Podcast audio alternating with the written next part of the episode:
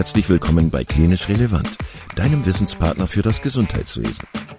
Zweimal pro Woche, nämlich dienstags und samstags, versorgen wir dich mit unserem Podcast und bringen dir Fachwissen in deine klinische Praxis. Weitere Informationen und Angebote findest du auf unserer Webseite www.klinisch-relevant.de. Viel Spaß beim Zuhören. Heute mit Professor Sven Meuth und einem persönlichen Rückblick auf den Jahreskongress der American Association of Neurology 2023. Dann begrüße ich alle ganz herzlich zum Klinisch Relevant Podcast. Freue mich, dass ihr eingeschaltet habt. Und ich freue mich ganz besonders auf den äh, Professor Sven Meuth, ärztlicher Direktor der Neurologie in der Uniklinik in Düsseldorf. Sven, herzlich willkommen. Schön, dass du wieder da bist. Ja, vielen Dank, dass ich nochmal eingeladen wurde. genau, wir, wir haben schon mal das Vergnügen gehabt. Ich glaube, ein, zwei Mal äh, haben über spannende Themen gesprochen aus der Neurologie. Heute ähm, erfüllst du mir einen äh, persönlichen Wunsch, nämlich einen Rückblick auf den äh, Kongress der AAN. Das ist die American Association of Neurology in Amerika natürlich. In Boston war der äh, Kongress im April. Du warst vor Ort und du hast auch in deinem eigenen Podcast äh, praktisch jeden Tag ähm, von dem Kongress berichtet. Das heißt, ganz am Anfang ähm, für alle, die tiefer reingehen wollen in die neurologischen, neurologischen Themen und die Highlights von dem Kongress seien auf diesen Podcast hingewiesen. Ich verlinke den auch in den Show Notes. Aber ja, also wir hatten uns jetzt für heute vorgenommen, dass wir so einen kleinen Überblick machen über den Kongress und äh, du hattest dir ein paar Highlights rausgesucht. Ähm, zum Start, Sven, wollte ich dich bitten, einmal, wir haben ja ein gemischtes Publikum, äh, sehr unterschiedlich, nicht nur Neurologen, sondern halt auch Therapeutenberufe und äh, ärztliche Kollegen aus allen äh, Fach, äh, Fachbereichen. Wie muss ich mir das vorstellen? Was ist das für eine Veranstaltung? Wo würdest du die einordnen von der Bedeutung her für die Neurologie? Ja, ich halte äh, den EEN für einen der, der wichtigsten Kongresse, die wir so im Jahr haben. Also ich habe für mich immer in meinem Kongresskalender sozusagen drei Veranstaltungen blockiert. Das ist einmal Deutsche Gesellschaft für Neurologie im Herbst, den äh, dann im Frühjahr sozusagen den EEN, weil es eben nochmal globaler ist. Und auch wenn jetzt ganz große neue Ergebnisse, Phase 3 Studien oder so, die werden natürlich total gerne in diesem großen Publikum präsentiert. Und dann ist für mich als MSologe sozusagen immer noch ähm, der ECTRIMS, die, der Europäische MS-Kongress. Das sind eigentlich so meine persönlichen drei Kongress-Highlights des Jahres. Und wie gesagt, der EN hat natürlich dann nochmal, was die, was die Dimension betrifft, einfach eine Größe und ähm, ist für uns als Wissenschaftler und, und Kliniker halt natürlich auch total gut, da Netzwerke zu knüpfen. Ja, das äh, finde ich auch immer spannend. Ähm, viele Kongresse haben ja so ein bisschen das, äh, den Charakter von einem Klassentreffen und äh, man vernetzt sich, man spricht miteinander. Ähm, aber da wollen wir jetzt nicht drauf fokussieren. Ähm, man könnte ja argumentieren, also ich als äh, Straßenneurologe in Anführungszeichen, äh, für mich ist Boston weit weg. Ähm, aber mich würde interessieren, was denkst du, was auch für die Neurologen, für die Neurologie hier in, in Deutschland, was schwappt hier rüber? Was ist wichtig an Entwicklungen, die sich da vielleicht abgezeichnet haben? Ja, ich habe mir natürlich im Vorfeld zu unserem Gespräch auch schon mal Gedanken gemacht, was vielleicht auch dann so eine Relevanz haben könnte, ähm, was zu uns kommt. Und deswegen will ich auch jetzt die ganzen Erkenntnisse, die zur Pathophysiologie der Erkrankung präsentiert wurden, eher kurz halten, weil ich glaube, es ist ja wirklich wichtig, was kommt auf die Straße und was ist etwas, was wir vielleicht in absehbarer Zeit nutzen können. Und wenn wir vielleicht mit der MS einsteigen wollen, ja, meinem, meinem Lieblingsthema sozusagen, dann muss man sagen, die, das, das Verständnis der Pathophysiologie hat sich jetzt in den letzten Jahren auch mit neuen, moderneren Analysemethoden so ein bisschen hinentwickelt, dass man sagt, wir haben jetzt sehr gut verstanden, was im Immunsystem funktioniert. Das haben wir ja auch ehrlicherweise mit den ganzen verfügbaren Medikamenten mittlerweile gut unter Kontrolle. Aber was machen wir, wenn die Entzündung mal im zentralen Nervensystem ist, da vielleicht auch hinter einer Blut-Hirn-Schranke, dass wir da medikamentös gar nicht mehr so gut drankommen? Und das merkt man. Also die pathophysiologischen Arbeiten konzentrieren sich mehr und mehr nach der Entzündungsreaktion im Gehirn und Rückenmark und natürlich dann auch der damit, der damit verbundenen Neurodegeneration. Und wenn man dann überlegt, was könnte da Neues kommen, dann muss man sagen, zum einen werden hier wahrscheinlich dann auch für alle zur Anwendung neue Biomarker kriegen. Einige haben vielleicht gehört, dass es dieses äh, Neurofilament, die leichte Kette gibt, die stammt aus Nervenzellen, aus Axonen. Und das Neue ist eben, man kann das auch im Serum messen. Das heißt, es ist nicht immer notwendig, damit wäre der Marker auch viel zu sperrig, wenn man den nur im Liquor bestimmen könnte.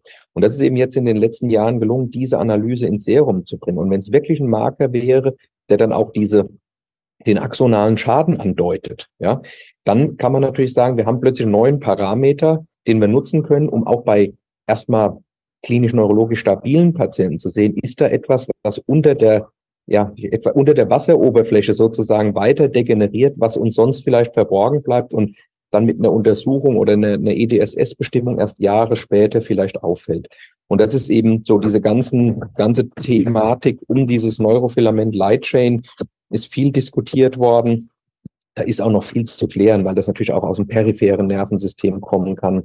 Ähm, NFL-Spieler beispielsweise durch, durch Kopftrauma äh, haben das hoch. Alter spielt eine Rolle. Und man kann auch nicht sagen, ist das Axon jetzt entzündlich oder degenerativ kaputt gegangen. Aber es hilft uns zumindest, um Degeneration zu messen.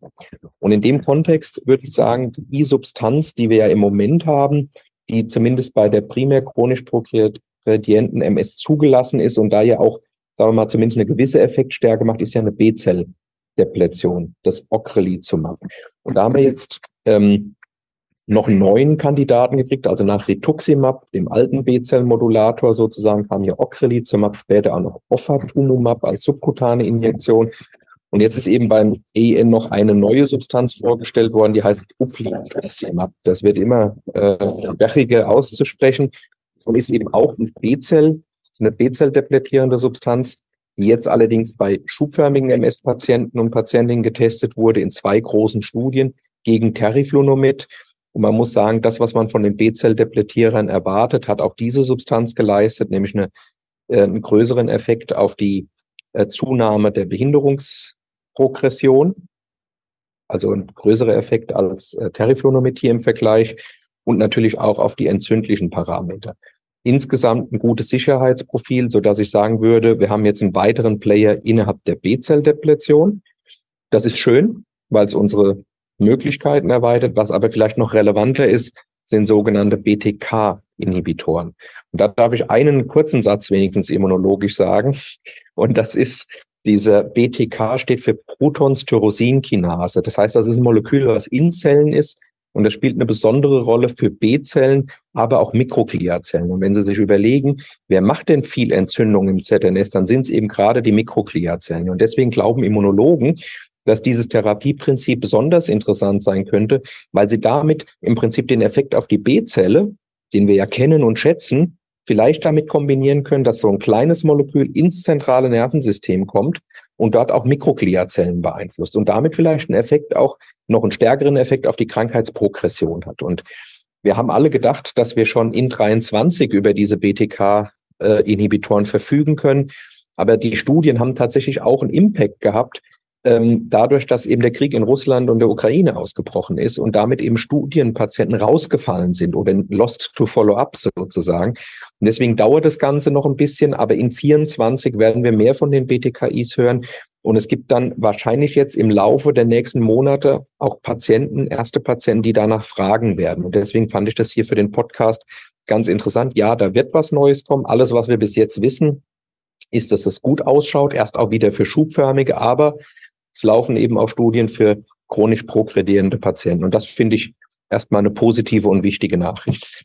Und vielleicht als letzten Satz dazu noch, diese BTKIs, die gibt es von ganz unterschiedlichen Firmen, die alle Studien aufgelegt haben. Und es zeigt sich, dass diese Studien eben alle positiv sind. Das heißt also, als Substanzklasse hat man den Eindruck, da könnte wirklich was kommen.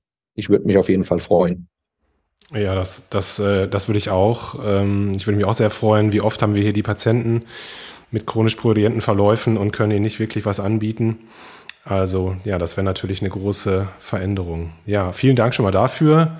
Was hast du als zweites so rausgepickt?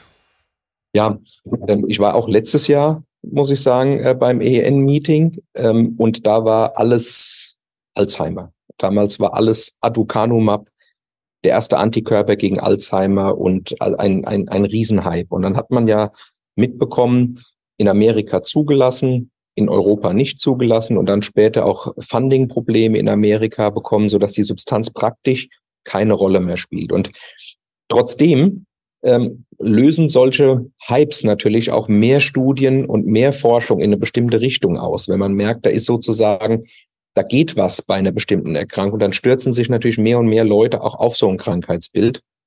Und wenn man sich jetzt so die Pipeline anguckt, und die ist in einem Vortrag vorgestellt worden, was zum Thema Alzheimer wirklich gerade in den klinischen Prüfungen ist, da muss man sagen, das ist wahnsinnig viel. Das ist, das sind weitere Anti-Amyloid-Antikörper, aber auch noch vieles, vieles mehr. Und also eine ganze Reihe Phase 3 Studien und noch viel mehr Phase 2 und Phase 1 Studien. Also man merkt, die Wissenschaft, auch die Firmen fokussieren auf das Alzheimer-Feld. Und ich glaube, wenn der erste Türöffner, also eine erste Substanz zugelassen wird, dass das noch mehr Hype entfachen wird und dass wir dann irgendwann den Alzheimer-Patientinnen und Patienten was anbieten können. Und die Substanz, die eben jetzt besonders äh, vorgestellt wurde, weil die Phase 3 Daten vorliegen, ist das Lecanemab.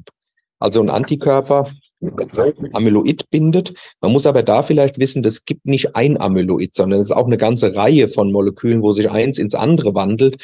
Und diese Antikörper binden eine andere Teilmenge. Das heißt also, wenn einer jetzt nicht so gut funktioniert hat, dann heißt es noch lange nicht, dass ein anderer nicht besser funktionieren kann. Was man dem Aducanumab letztes Jahr vorgeworfen hat, war, der Biomarker, nämlich das Amyloid, was man im PET anschauen kann, war unter der Behandlung weg. Aber die Neurokognition der Patientinnen und Patienten ist nicht in selben Maße besser geworden, sondern die Neurokognition hat sich nicht verbessert. Und da war natürlich die Frage, hat das Amyloid gar nichts mit, mit der Neurokognition zu tun? Oder ich sag mal, das Netzwerk, das Gehirn ist so gestört, dass selbst wenn Sie das Amyloid rausnehmen, dass das Denken nicht wieder besser wird.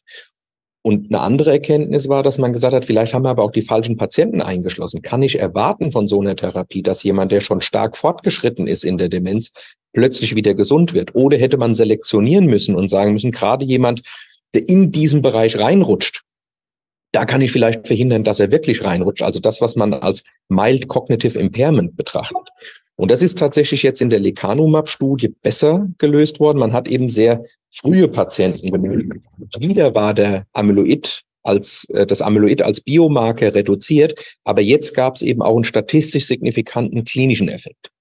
Auch hier muss ich sagen, und ich möchte es nicht schmälern, ja, ist jetzt nicht ein Effekt, der schwarz-weiß ist, dass man sagt, also der behandelte Patient, der wird jetzt, der, der schreitet gar nicht mehr fort. Aber er schreitet eben signifikant langsamer fort. Und jetzt kommt so ein bisschen auf die Psychologie des Einzelnen an. Jetzt kann man immer sagen, das Glas ist halb leer. Ich gehöre jetzt eher zu der Fraktion, die sagen, das Glas ist halb voll. Oder wie ich es eben eben versucht habe zu sagen, da ist jetzt ein Fuß in der Tür.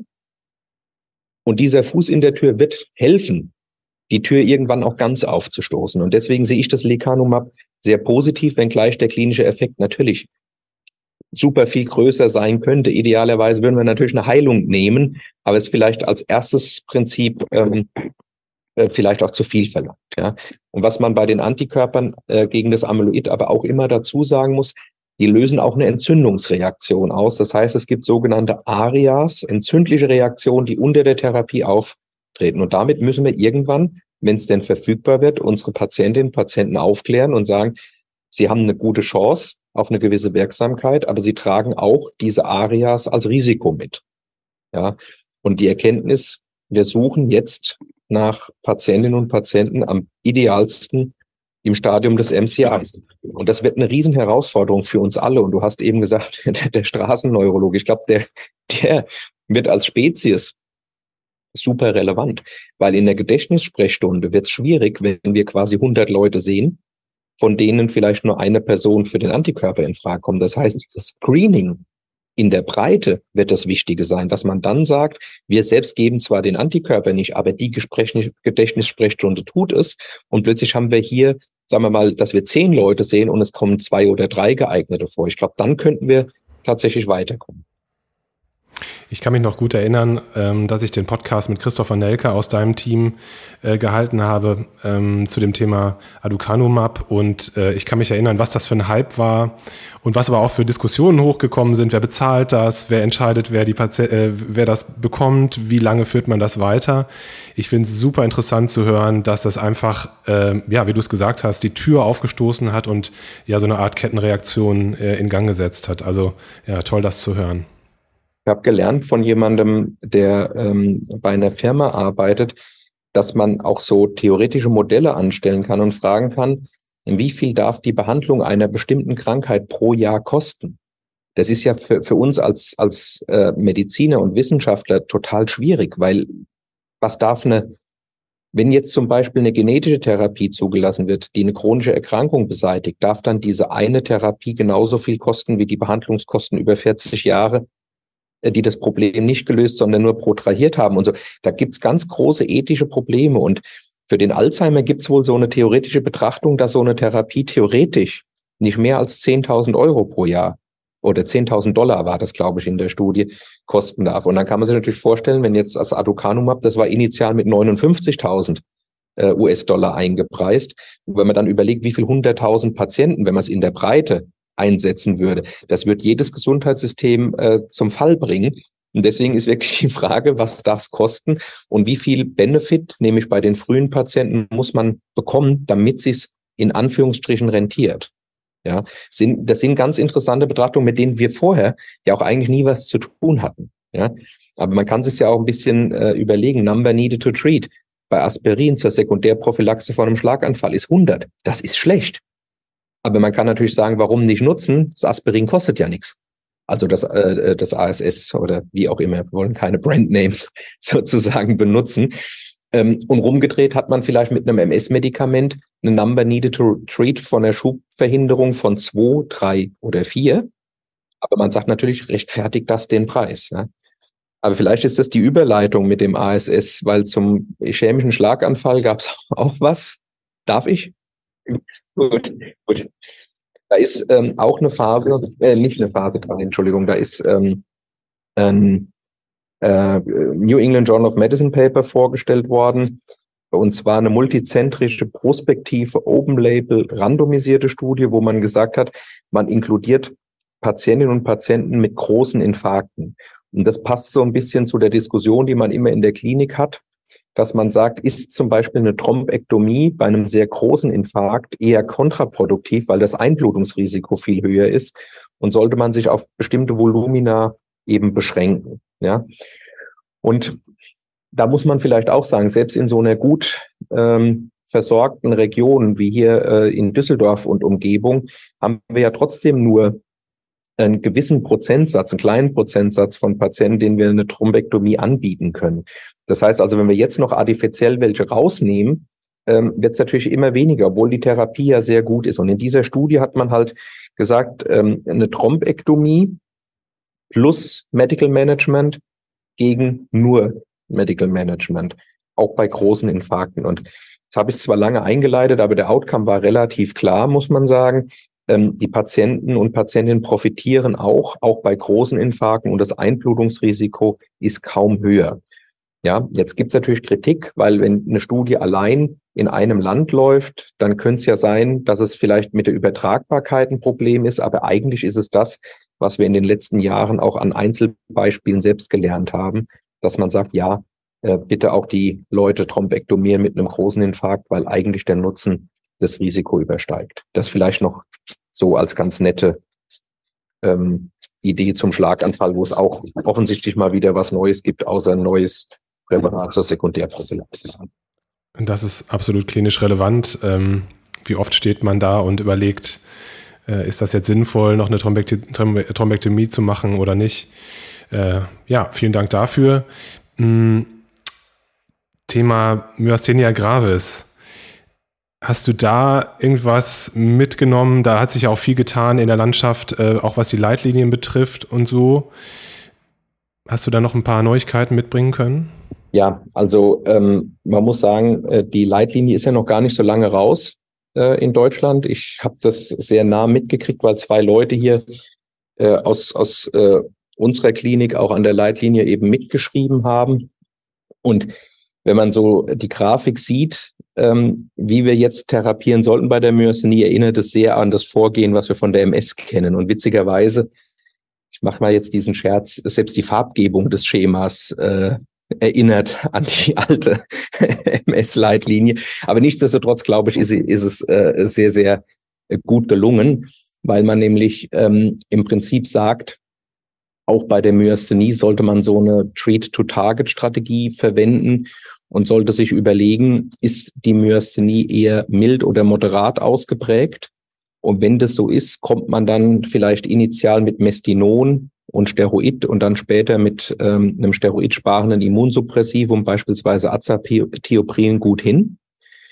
Oder ist es eben jemand, der von vornherein sehr dicht, also sich quasi mit der Myasthenie-Krise initial vorstellt, also eine hochaktive Myasthenie oder auch vielleicht eine Myasthenie, die eben mit so einer Basistherapie nicht gut läuft. Und wir wissen eben auch aus, aus Studien, dass wenn ein Myasthenie-Patient einen bestimmten Myasthenie-Score erreicht, ist das Risiko, dann in eine Krise zu rutschen, eben sehr viel höher. Das heißt, das, was wir früher schon immer beigebracht bekommen haben von unseren äh, Lehrern, die immer gesagt haben, eine Myasthenie muss möglichst optimal eingestellt werden, um eben diese krisenhaften Zustände zu verhindern. Nur hatte man ja früher eben dann so Alternativen wie Cyclophosphamid, die man ja auch nicht leichtfertig einsetzt. Heute haben wir jetzt neue Substanzgruppen, beispielsweise äh, eben Komplementinhibitoren, Eculizumab beispielsweise als erster Vertreter, aber auch Ravulizumab und ähm, neue, weitere neue werden kommen. Und wir haben Modulatoren für neonatale FC-Rezeptoren. Das heißt, wir kriegen also quasi die Antikörper runter oder aber den antikörpervermittelten Schaden, den das Komplementsystem macht. Also sehr, sehr ähm, zielgerichtete Therapieverfahren. Und die würde man aber jetzt wie früher in der MS sozusagen als eine Eskalationstherapie sehen. Ja, und B-Zelldepletion kann auch eine Rolle spielen, auch bei den Acetylcholinrezeptor ähm, positiven. Was man sagen muss, diese Komplementinhibition und auch diese FC äh, Rezeptormodulation ist nicht das Mittel der Wahl bei den Musk-positiven Patienten. Also die muss man nochmal abgrenzen weil das ist ein anderes Immunglobulin, das macht nicht so diese Komplementsystemaktivierung und deswegen ist die weiterführende Therapie bei den Musk-positiven Patienten Rituximab. Das ist auch in der Leitlinie so äh, abgebildet und ähm, damit bleibt also glaube ich, ist ein großer Teil der Patienten sehr gut behandelt, nämlich die Acetylcholinrezeptor-positiven, auch die Musk-positiven. Was nach wie vor ein Problem ist, sind die Seronegativen. Weil da können wir uns ja nicht sozusagen auf einen Antikörper oder von dem Antikörper leiten lassen, was die richtige Therapie ist. Und da gab es auch Daten, äh, unter anderem aus Berlin. Aus meiner Sicht sehr spannend. Die haben bei den seronegativen Patienten Interkostalmuskelbiopsien genommen. Jetzt fragt man sich, warum Interkostalmuskulatur? Das liegt einfach daran, dass da die Dichte an ähm, neuromuskulären Endplatten hoch ist. Und da findet ja die Erkrankung statt. Und was man dort eben gesehen hat, ist, dass bei den Seronegativen trotzdem Komplementablagerung bei einem hohen Anteil der Patienten zu finden ist. Und damit muss man sagen, wenn die eine Myasthenie haben von der Klinik her und eine Komplementablagerung, da wird dazwischen schon ein Antikörper sein, den kennen wir nur noch nicht. Ja, also das heißt, die Seronegativen werden vielleicht mit den neuen Methoden eines Tages auch immer weniger werden, weil man eben immer seltenere Antikörper dann trotzdem noch bestimmen kann. Und das waren für mich so die Highlights der letzten der letzten Monate, die dann auch im Kongress nochmal zusammengefasst wurden ähm, zur ähm, Myasthenie. Super, tausend Dank. Ich äh, würde dir gerne einmal ein Kompliment machen. Ich finde es super, du äh, bist auf der einen Seite ein äh, absoluter Experte, insbesondere was so die immunologischen Erkrankungen in der Neurologie betrifft. Auf der anderen Seite bist du jemand, dem man sehr, sehr gerne zuhört, total, ähm, total unterhaltsam bist. Ähm, also das, das ist echt toll. Danke für diese Zusammenfassung. Und ähm, ja, ich würde mich sehr freuen, wenn du uns bald nochmal besuchen würdest hier im Podcast. Ähm, für alle, die sich ja tiefergehend äh, für neurologische Themen interessieren, nochmal der Hinweis: erstens auf deinen Blog, reine Nervensache, sehr, sehr interessant.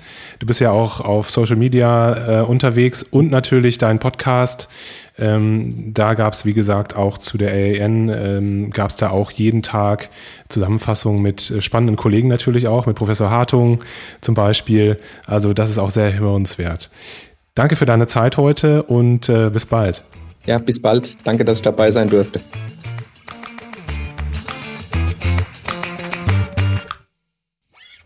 Vielen Dank, dass du heute wieder zugehört hast und unser Gast gewesen bist. Wir hoffen sehr, dass dir dieser Beitrag gefallen hat und du etwas für deinen klinischen Alltag mitnehmen konntest. Wenn dem so sein sollte, dann freuen wir uns sehr über eine positive Bewertung bei Apple Podcasts. Falls du Lust hast mitzumachen und es einen Themenbereich gibt, in dem du dich besonders gut auskennst, dann melde dich doch gerne unter kontakt@klinisch-relevant.de. Gleiches gilt, wenn du Themenvorschläge oder konstruktive Kritik für uns hast. An dieser Stelle auch der Hinweis auf unseren Newsletter, den du unter www.klinisch-relevant.de abonnieren kannst und der dich immer auf dem Laufenden hält. Wenn du dich für unseren Newsletter einträgst, bekommst du einen 5-Euro-Gutschein, mit dem du in unserer Fortbildungsakademie einkaufen kannst. Wir wünschen dir jetzt bis zum nächsten Mal eine gute Zeit und freuen uns, wenn du bald wieder einschaltest. Pass auf dich auf, bleib gesund. Bis zum nächsten Mal. Ciao.